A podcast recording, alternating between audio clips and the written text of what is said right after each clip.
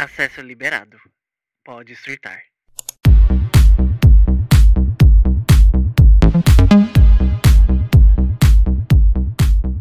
E aí, pessoal, sejam bem-vindos a mais uma Poética Arte de Surtar, episódio de quinta-feira, onde eu tenho um tema principal e depois eu falo meus surtos da semana. Hoje eu vou falar sobre ser filho único, é uma coisa que eu entendo muito bem.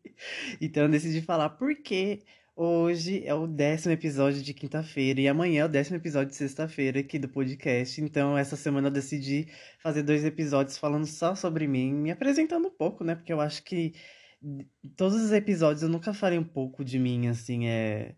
Era mais coisas da minha cabeça maluca e tudo, que eu tava pensando e coisas que eu tava só vomitando para fora, né? Agora eu vou falar mais sobre mim, então eu decidi trazer aqui esses assuntos um pouco mais pessoais. Antes, aqueles recadinhos que todo mundo já sabe. Me sigam nas redes sociais, no Instagram e no Twitter, THEGSD, DGSD. No TikTok, arroba arte de surtar.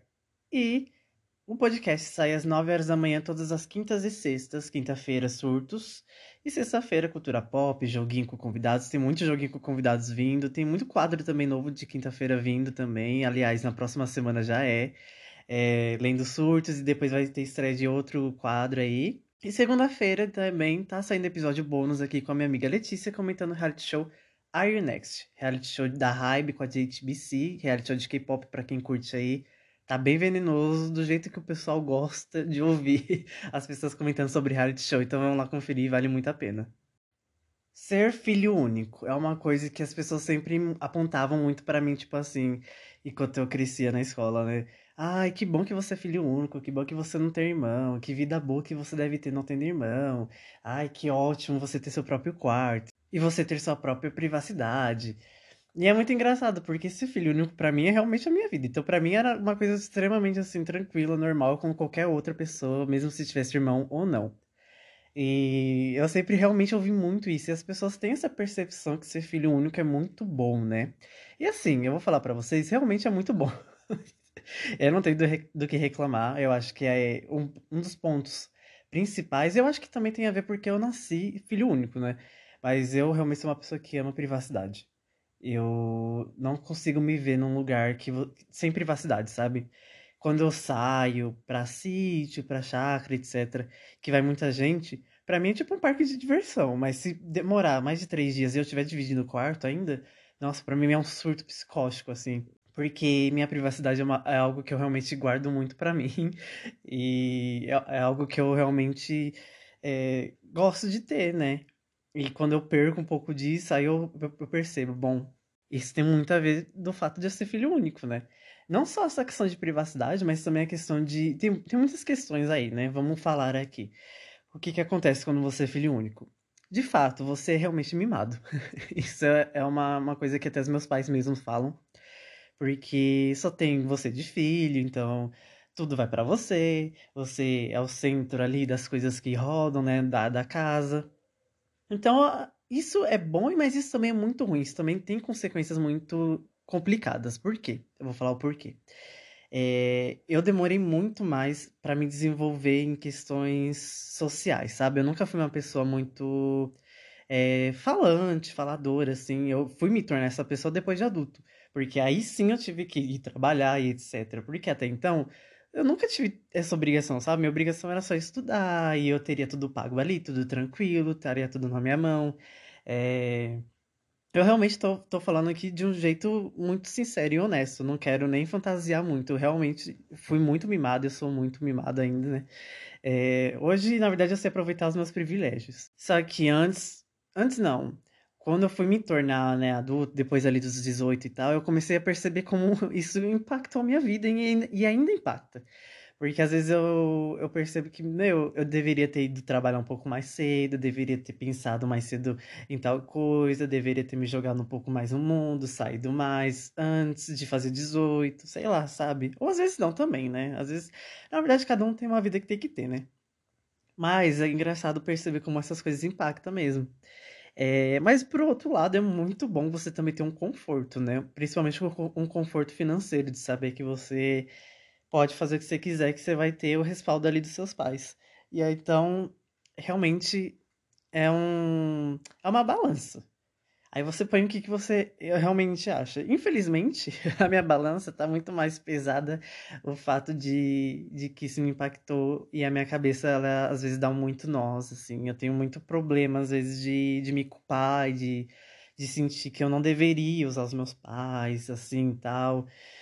E que, sei lá, tem, tem esse impacto ruim. Mas ser filho único é muito gostoso. eu realmente amo o fato de que eu posso ter meu próprio quarto. Eu acho que quando você tem irmão, você tem que dividir o seu quarto da, maioria das vezes, né? Quando você é uma família de uma classe que não seja rica. Às vezes até rico divide quarto, né? Mas, enfim, tem isso aí que, que divide quarto e tal.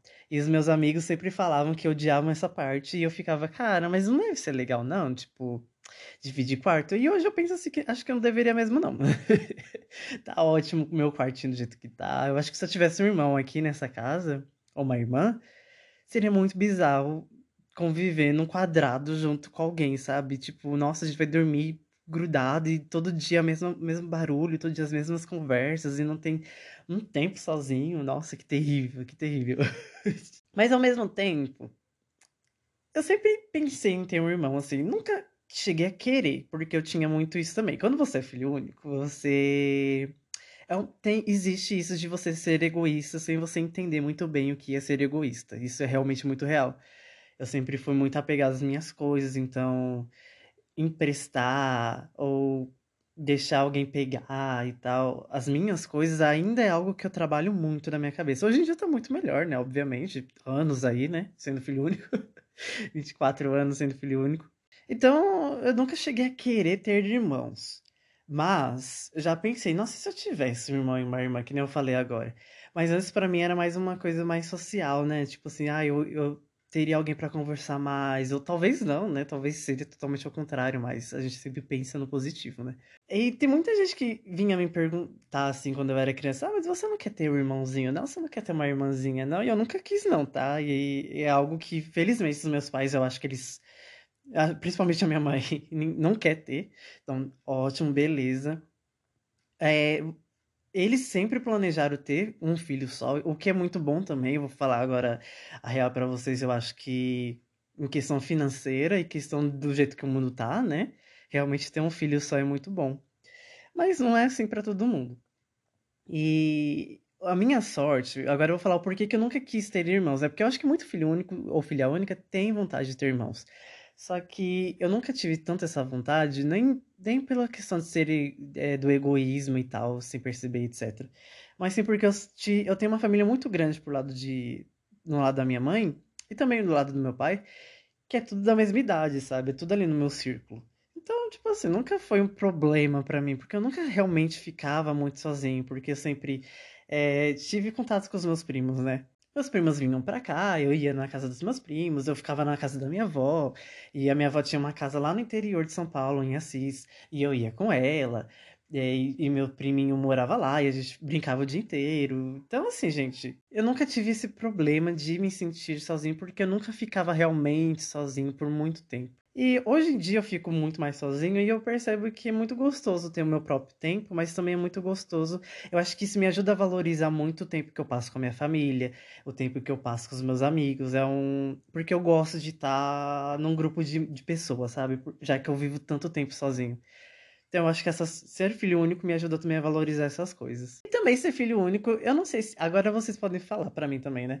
É, eu desenvolvi características muito minhas, assim, que eu acho que é por conta do fato de eu ser filho único. Então, desde criança, eu sempre fui uma pessoa muito criativa, muito curiosa, porque, enfim, meus pais não iam ficar brincando comigo 24 horas por dia, né? Então, eu sempre brincava muito com meus brinquedos, eu criava enredos, histórias, eu pegava um papel e aprendia a desenhar. Eu gostava de ler quadrinhos da Turma da Mônica, então eu aprendi a ler muito rápido. Me interessei por inglês muito mais rápido, por conta do prezinho e de ter contato e ficar muito tempo sozinho. Ganhei meu computador. Fui aprendendo muito. Nossa, quando eu ganhei meu computador, gente, eu aprendi muita coisa sozinho. Muita, muita mesmo, porque era um computador só para mim, né? Os meus pais nem usavam. Então, e eu não tinha nenhum irmão para dividir. Então eu realmente passava o tempo inteiro no computador aprendendo muita coisa. Então eu tive site, site profissional mesmo, ponto .com, tipo, de pagar. Eu pagava. Eu pagava não, né? Meu pai, porque eu era uma criança também. Mas eu pagava designer para fazer os meus sites. Eu tive muito blog, muito blog. Aprendi a mexer em HTML, Tumblr, é, criar textos, digitalizar e mexer no Photoshop. Mexer no Photoshop é uma coisa que até hoje eu não sei como que eu aprendi sozinho. Nossa, eu aprendi muitos editores de vídeo também, editor de áudio. Então, assim, eu, eu acho que isso vem do, do, do fato de eu ser filho único. Porque se eu tivesse que dividir meus computador, meus computadores, se eu tivesse que dividir meu computador, se eu tivesse tempo limite de fazer as coisas, eu talvez não tivesse desenvolvido esse lado criativo meu, sabe? Então, é.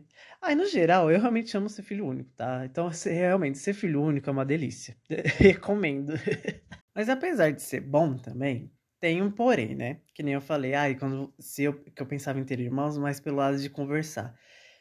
Na minha adolescência foi muito complicado. A questão não só da sexualidade, mas de tudo, assim. A minha cabeça, gente, nossa, virou paçoca no final da.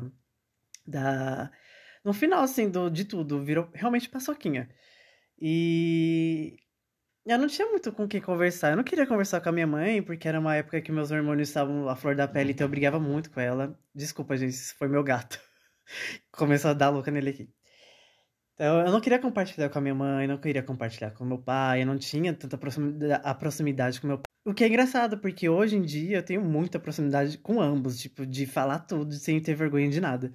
Então, Passar pela adolescência sozinho foi muito difícil. Eu compartilhava com os meus amigos, claro, né? Obviamente. Mas tinham questões pessoais que só quem convivia aqui em casa conseguiria compartilhar comigo da mesma, do mesmo pensamento, sabe? Sem ser os meus pais, no caso. Então, teve esse porém. Faz parte. A cabeça virou paçoca, mas eu reconstruí. É, não tá 100%, né? Obviamente. Infelizmente, depois do Covid, acho que piorou ainda um pouco mais. Mas a vida tá aí, né? A gente tem que viver ela. E aí, que, e vocês? Tem filhos únicos aqui que me ouvem? O que, que vocês acham de ser filho único? Vocês também compartilham de tudo que eu falei? O que, que vocês acham que eu deveria ter falado? O que, que vocês sentem? Vocês sempre quiseram ter irmãos? E vocês que têm irmãos? Vocês sempre quiseram ser filho único? Porque é algo que eu realmente escuto bastante, assim, é engraçado.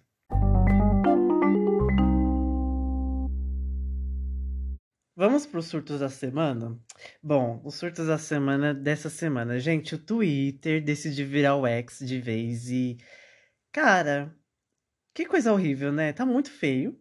Assim, não tá muito feio, mas não é mais o Twitter, sabe? Perdeu tudo a, a cara do Twitter, a magia do Twitter. Agora é realmente um X um ícone preto, como qualquer outro aplicativo. Então, assim, às vezes eu vou clicar no Uber e eu clico nele, às vezes eu vou clicar no, em outros aplicativos com ícone preto, eu acabo clicando nele, e às vezes eu quero clicar nele e eu clico em outro.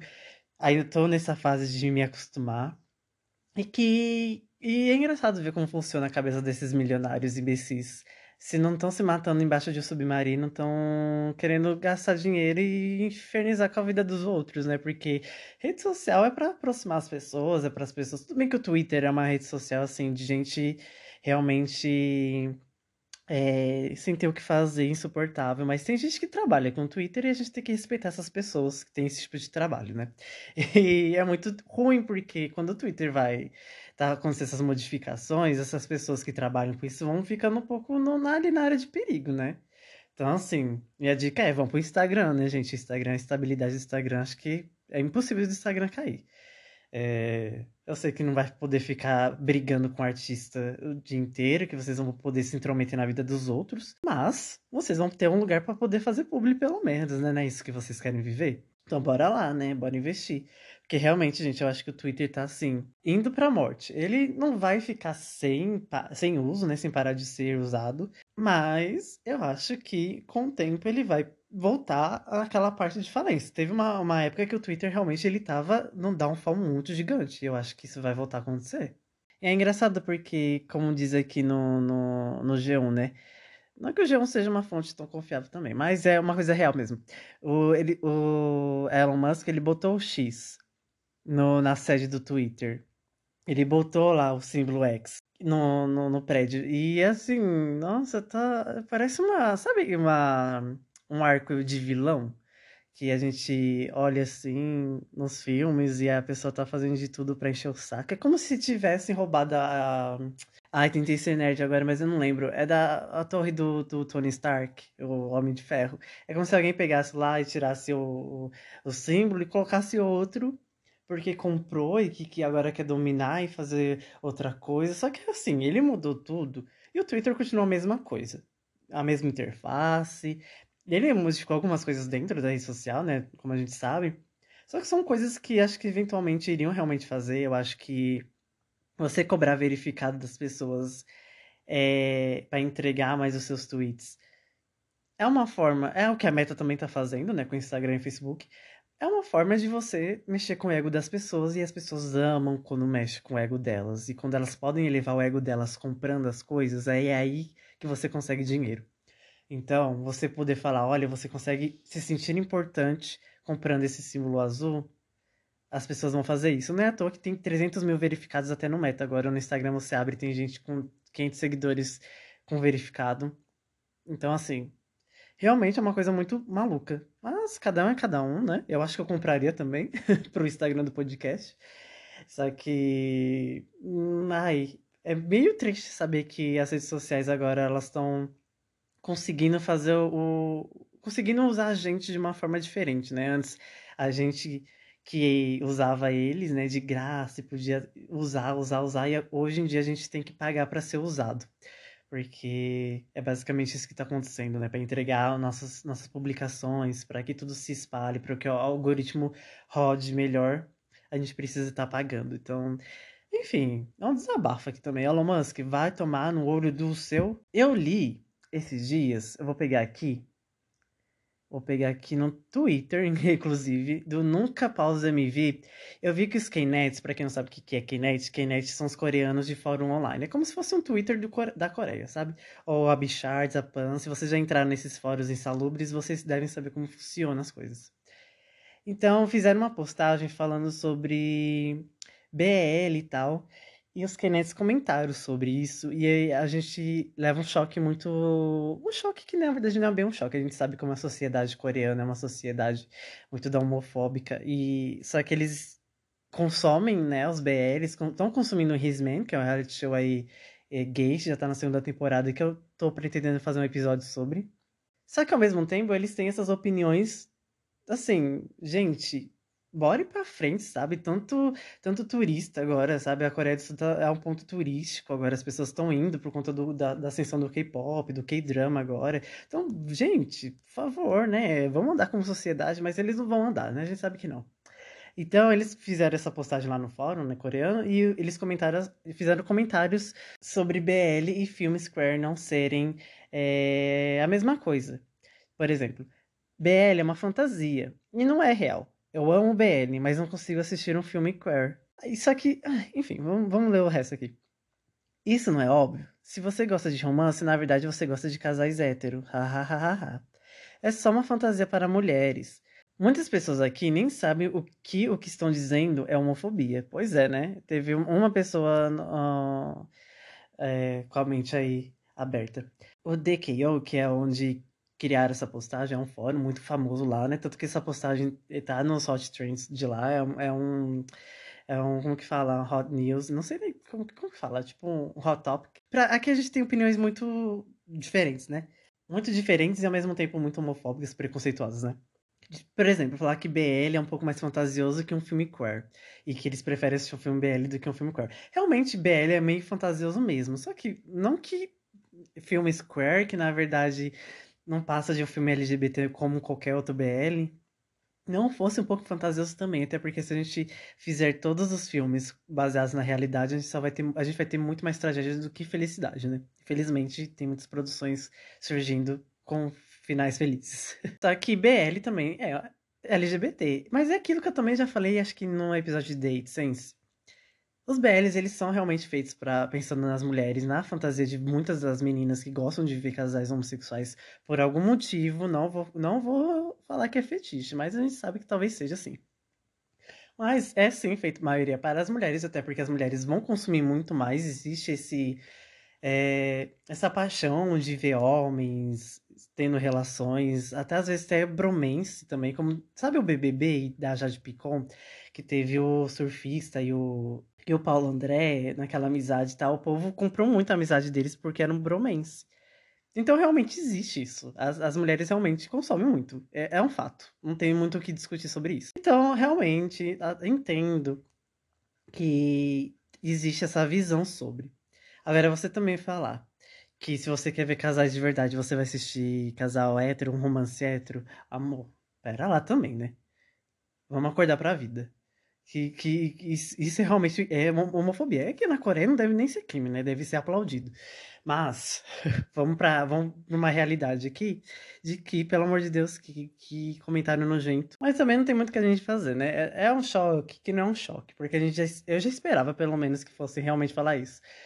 Provavelmente tem muitos comentários defendendo né, a indústria do BL, indústria queer, e falando que é sim a mesma coisa. Mas é óbvio também que esses twitters e tal vão ter foco maior nos comentários homofóbicos, até porque também deve ser a grande maioria ali. Aí eu achei um grande surto, porque, gente, BL e filme queer, eles são a mesma coisa o BL ele é realmente um pouco mais fantasioso por se tratar de produções asiáticas na qual não existe representação desses casais. Então é tudo feito à base de relacionamentos héteros e eles só botam é, dois gêneros iguais fazendo acontecer. Mas no, no geral, ainda assim é algo queer e muitas pessoas é, da comunidade LGBT estão consumindo esse tipo de conteúdo. Então, é. Eu achei um surto. Um outro surto é um surto que eu já reclamei aqui. Mas, gente, eu odeio São Paulo, porque é só trocar o tempo. Às vezes nem troca, às vezes tá ameaçando de trocar o tempo. Eu troco o tempo todo. Em um dia só troco o tempo 70 vezes, né? Só que, tipo, ontem. Ontem de ontem tava um pouquinho calor. Aí meu pai falou: amanhã vai estar tá 11 gra graus ou graus. Vai estar tá 11 graus mais frio. Antes mesmo de trocar o tempo, já começou a minha rinite atacar e, nossa, não para de atacar. E às vezes eu tenho sinusite também, já falei isso aqui. E esses dias eu tava no TikTok e eu vi uma menina que teve sinusite, que o, a bactéria da sinusite começou a comer o olho dela e empurrar o olho dela para fora. E eu tô assustado com isso. Eu sou uma pessoa dramática. Um pouco dramática, apesar de ser muito pé no chão. Aí eu fico assim, olhando, observando essas coisas, e eu fico muito com medo de acontecer comigo. Aí eu já tava, ai meu Deus, eu vou ficar cego. Ah, já aconteceu. Começou a acontecer.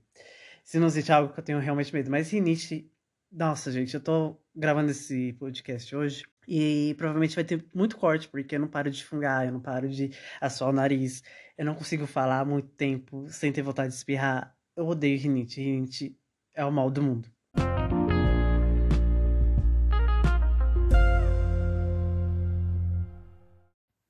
Nossa, gente, eu, eu troquei, né, a, a intro do podcast, eu nem falei, né?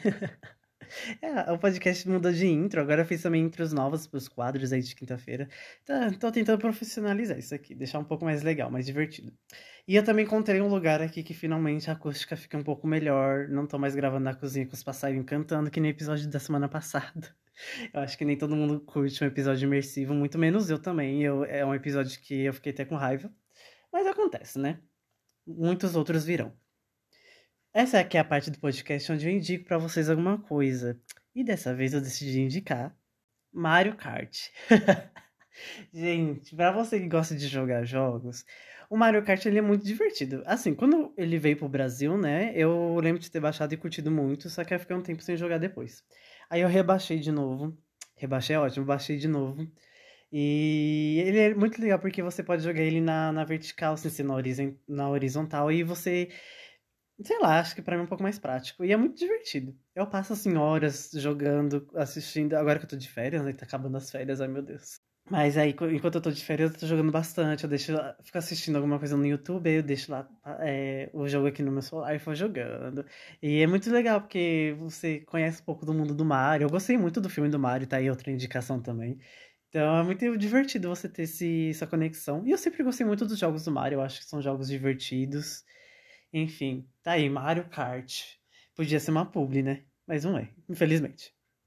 Foi esse episódio de hoje, episódio de quinta-feira aqui. Espero que vocês tenham curtido um pouco nessa, lado pessoal para vocês. Amanhã, às 9 horas, sai o episódio de sexta-feira, que é respondendo sem perguntas que ninguém nunca pergunta, sabe? Aquela, aquelas tags de youtuber. Então, lá dá pra vocês conhecerem bastante coisas sobre mim. E eu gravei as, há muitas semanas atrás, eu nem lembro quando que eu, que eu gravei. então, nem, nem, eu mesmo não lembro o que, que eu falei. Tô, também tô curioso pra me ouvir. É, me sigam aqui no, onde vocês estiver ouvindo. O podcast está disponível em diversas plataformas. Me deem as 5 estrelinhas no Spotify, é muito importante para mim. Muito obrigado por ouvirem até aqui. Até a próxima. Tchau!